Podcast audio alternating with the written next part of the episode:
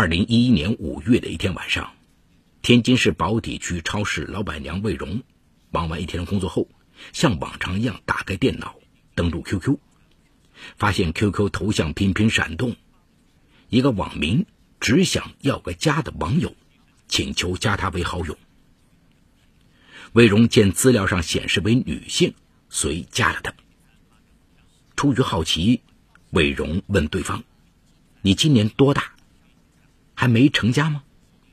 对方回答说：“早成家了，儿子都念小学五年级了。”那你网名？对方沉默了。过了一会儿，魏荣又试探着问：“你家庭生活是不是不太幸福？”这一问令对方彻底打开了话匣子，只想要个家。告诉魏荣，她的真名叫魏淑珍，三十三岁，家住宁夏银川市，丈夫是一家钢材公司的职工。一家三口原本过着和睦的生活，可三年前丈夫迷上了赌博，成天泡在棋牌室，家务事也不再过问。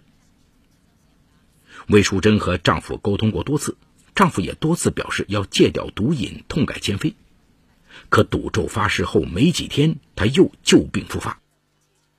两人先是吵吵闹闹，发展到后来，丈夫开始对她大打出手，每一次她都会被揍得身上青一块紫一块的。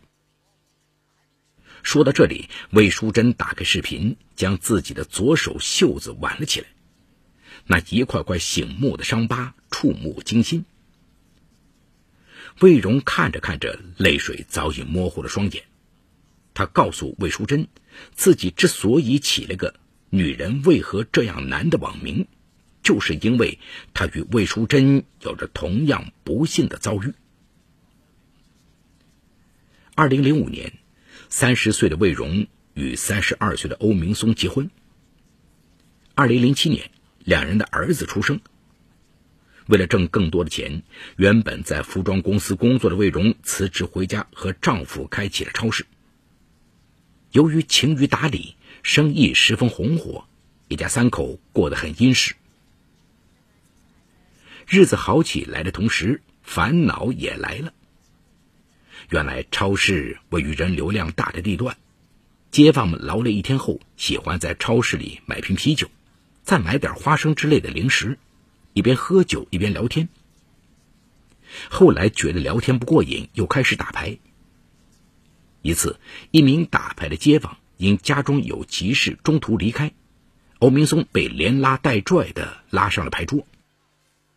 这一玩儿不打紧，开启了欧明松与魏荣家庭悲剧的序幕。有了第一次赌博经历后，魏明松上了瘾。此后不仅在自家超市玩，还跑到棋牌室去赌。魏荣这才意识到了问题的严重性，可欧明松已深陷其中，无法自拔。一天早晨，在外面赌了一整晚的欧明松回到家中，将还没起床的妻子拉起来说：“给我拿两千块钱，昨天都输了。没钱，你再打牌，我就不跟你过了。”魏荣哭喊道。怒不可遏的魏明松给了魏荣一个嘴巴。这是两人相识、相恋、结婚之后，丈夫第一次动手打她。此后，争吵与打架变成了家常便饭。认为超市是导致丈夫变质的罪魁祸首的魏荣，在没有和丈夫商量的情况下，将超市转卖给了他人。魏明松获悉消息后，暴跳如雷。抓住魏荣，又是一顿狂揍。魏荣哭着提出离婚，欧明松反手一拳打得他眼冒金星。离婚，门儿都没有！如果你再提离婚，咱俩谁也别活。那一刻，魏荣产生过自杀的念头。可儿子才几岁，他死了，儿子怎么办？可不死。在这个已感受不到半点温情的家里生活，和炼狱有什么区别？期间，双方父母都知道了欧明松与魏荣夫妻俩的事儿。可除了不停的劝说之外，并无解决的良策。在纠结与苦痛中，魏荣将网络作为宣泄苦闷的唯一渠道。除了接送儿子放学、上学之外，其他所有的时间，魏荣都泡在了网上。他给自己起了个网名“女人为何这样难”。没想到上网时间不长，他便认识了有着同样不幸经历的魏淑珍。两个被家暴折磨的女人就这样开始在网上相互倾诉、相互取暖。我们就要这样隐忍下去吗？我们可以选择不同的生活方式，让生活充满阳光。两人在网上为对方打气，可关掉电脑回到现实后，他们面对的又是无休止的争吵和丈夫冷酷的拳头。在一次网聊中，魏荣将伤痕给魏淑珍看。看着魏荣满是淤青的胳膊，魏淑珍沉默良久，对魏荣说：“荣姐，一味的软弱与迁就不是办法，咱们要反击。”两人相约，当丈夫再次动粗时，他们一定要还手。第二天，欧明松又因为琐事向妻子挥起了拳头。魏荣想起了魏淑珍的话，他一头向欧明松撞去，将他撞了个仰面朝天。欧明松没想到妻子竟敢还手，他从地上爬起来，将魏荣按倒在地，又是一顿毒打。魏荣由于受伤严重，三天没有下床。得知好姐妹受伤，魏淑珍立即从银川赶到天津探望。初次见面。看着魏荣满身的伤痕，两个同病相怜的人抱头痛哭。魏淑珍自责地说：“都怪我出了馊主意，让你受罪了。”魏荣咬牙切齿地说：“我想明白了，我和他就是你死我活的敌我关系。”见魏荣眼里隐约露出凶光，魏淑珍赶紧说：“荣姐，你可别做傻事啊！”临走时，魏淑珍再三劝魏荣不要鲁莽行事。回到银川后，魏淑珍在网上继续给魏荣做思想工作。在他的劝解下，魏荣的情绪有些平复，但他告诉魏淑珍，他已和欧明松分居了。魏淑珍觉得这也许是个不错的选择，可他想错了。此后，魏荣仍不停地向魏淑珍倾诉。被家暴的信息，常常是旧伤未愈，又添新痛。当地居委会、妇联、派出所等多部门介入，但这些部门的工作人员离开，他又会遭受到报复般的暴打。魏淑珍的情况也好不到哪里去，在魏荣遭遇家暴的同时，她也经常被丈夫辱骂暴打。二零一四年底，魏淑珍突然发现魏荣似乎一改过去网上哀怨的态度，情绪变得开朗起来。感觉奇怪的魏淑珍问魏荣：“是不是欧明松痛改前非了？”魏荣回答：“怎么可能？除非太阳从西边出来。”那你为何这么开心？我是想好了对付欧明松的对策，只是现在不便透露，到时还需你的配合。听着魏荣的话，魏淑珍不禁打了个寒战。她感觉一场风暴即将到来。二零一五年一月初，魏淑珍在 QQ 上收到了魏荣发来的照片，魏荣的胳膊上有一条深深的伤口。魏淑珍立即给魏荣打去电话：“荣姐，他又打你了。”魏荣却一改过去的哭哭啼啼，显得异乎寻常的冷静。这两天你要是有时间，就到天津来吧，我有重要的事和你商量。放下电话，魏淑珍立即赶到了天津，住在魏荣家附近的酒店。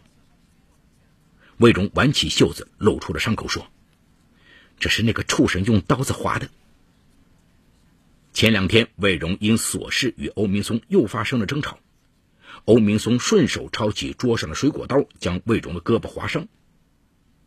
这一刻，魏荣最后一丝幻想破灭了，他准备实施自己酝酿已久的复仇计划。这里有情与法的冲突，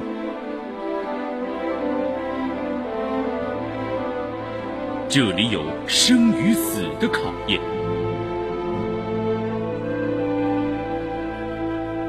这里有爱与恨的交织，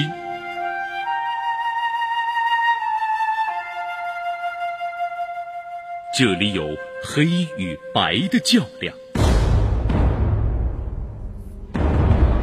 法治故事。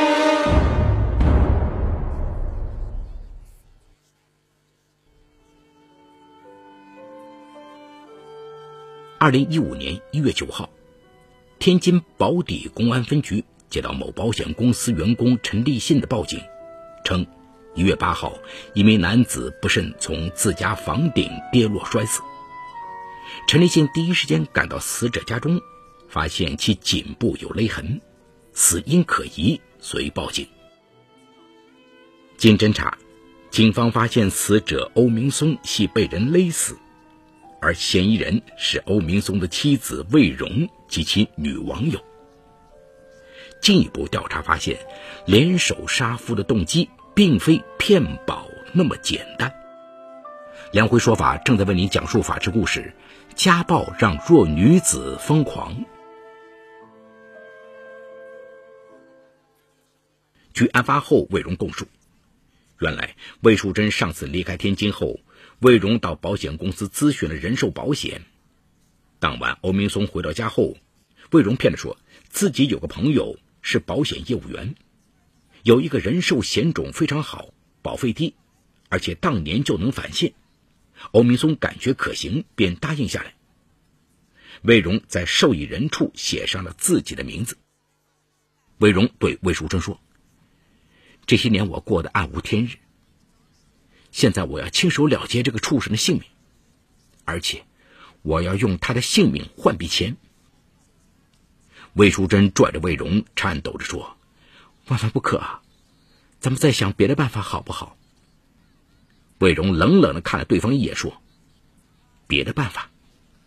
但凡有一点办法，你以为我想杀他吗？”魏淑珍最终被说服了。对魏荣说：“杀吧，杀了他，咱俩一起到银川，将我家那个混账东西也一块了结。”一月七号二十二点多，魏淑珍随魏荣来到他的家里，偷偷的潜入了魏荣所在的房间。随后，魏荣到厨房做了一桌好菜。一月八号零时许，欧明松回到家中。见到一桌子的菜和好酒，很意外。魏荣笑着走过来说：“老公，以前我脾气不好，老让你生气。我今天陪你喝两杯，过去的事就让它过去，咱以后好好过日子。”欧明松见状说道：“你要是这种表现，咱俩没架的。”几杯酒下肚后，欧明松便倒在床上昏昏睡去。原来魏荣早在他的杯里下了安眠药。见药力发作，魏荣立即将魏淑珍叫了出来，两人用布条将欧明松勒死。趁着夜色，两人用梯子将尸体搬到房顶上，再将尸体推下，造成欧明松修房顶漏水时不慎坠亡的假象。随后，两人将布条。残留安眠药的酒杯等物品销毁。做完这一切后，魏淑珍悄悄返回宾馆。天亮后，魏荣假装出门遛弯，他看到邻居周宝峰正站在院子里，便走到周宝峰跟前问：“你看见欧明松了吗？一大早他就出门了。你要是看到他，麻烦捎话让他回家，家里还有好多活没干呢。”五分钟后，魏荣哭着从后院跑出来，对周宝峰喊道：“周大哥，你快来帮忙，他从房上摔下来了。”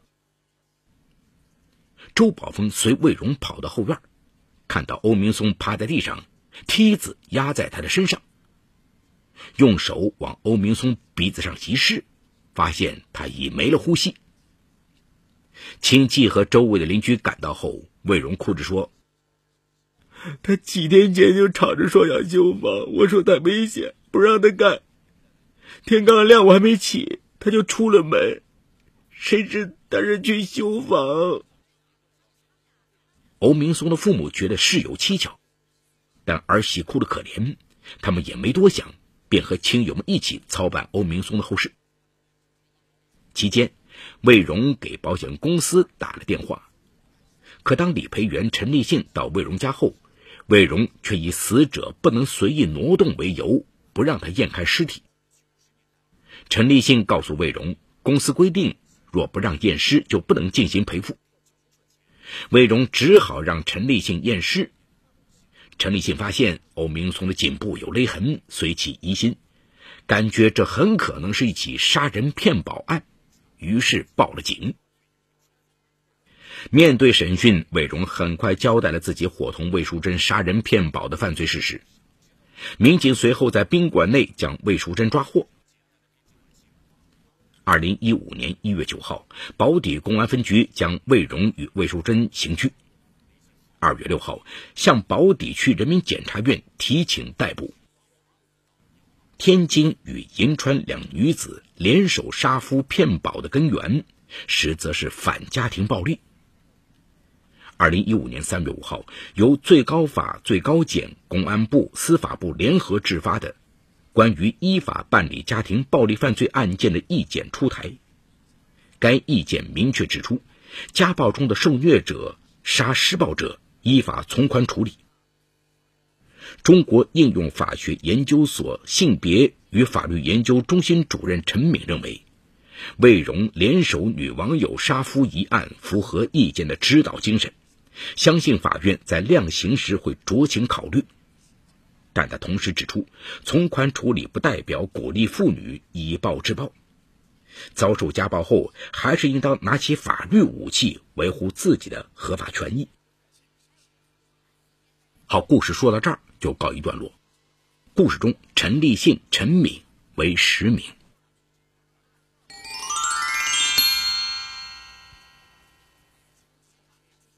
家暴啊，实在是一个沉重的话题。在以前社会，家暴甚至不作为问题，女人、孩子遭受的暴力没有人管，一句“清官难断家务事”就撇得干干净净。现代社会，法律保护妇女、儿童、老人等在家庭生活中处于弱势地位人群的权利，也有相关的妇联等组织来保护。然而，在现实生活中，遭受家暴的人还是较多。一方面，我国的法律还不够完善，对施暴者的惩罚不够严厉。如父母对孩子施暴，并不能因此当然剥夺父母的监护权；丈夫对妻子的施暴，如果达不到轻伤标准，也不能以故意伤害罪追究刑事责任。不仅如此，被家暴的人寻求帮助后，反而遭到报复性的更加残酷的暴力和虐待，使得遭受家暴的人不敢轻易求助。另一方面，保护组织也不够发达，政府没有专门的部门庇护这些被施暴者，民间的保护组织也非常少，导致遭受家暴的人往往求助无门。在经济文明比较落后的地方，家暴更是普遍存在，被施暴的人也没有意识要用法律保护自己。故事中的两名女子正是长期遭受家暴的受害者。她们愤怒、悲哀，渴望获得解脱，但是无能为力。他们寻求过妇联等机构的帮助，但是却遭到了更严重的报复。他们也自己反抗过，同样也被更残酷的暴力报复。在这种情况下，魏荣要求魏淑珍帮他一起杀死施暴的丈夫。当然，这两人触犯了刑法，故意杀人该受到法律的惩罚。不过，司法解释中对于受虐者。杀死施暴者规定了从宽处理的原则，相信法律会酌情从宽处理。故事中最后也提到，以暴制暴不是良策，遭受家暴应当拿起法律的武器。妇女一旦遭受家暴，寻求派出所或妇联的帮助，并及时验伤。如怕遭到报复，也可以自己去医院验伤，通过这种方式保存证据。这些遭受家暴的证据，在起诉离婚时，不仅可以让法院判决离婚，还可以获得对方赔偿。在财产分割上获得更多利益。离婚之后，施暴就不再那么便利，法律的保护更加有力。在家暴中，受虐方一旦构成轻伤，施暴者还将面临刑事责任。女人在家暴面前不能忍，越忍对自己伤害越大。尽早结束婚姻关系，寻求较大的经济补偿，则是比较明智的选择。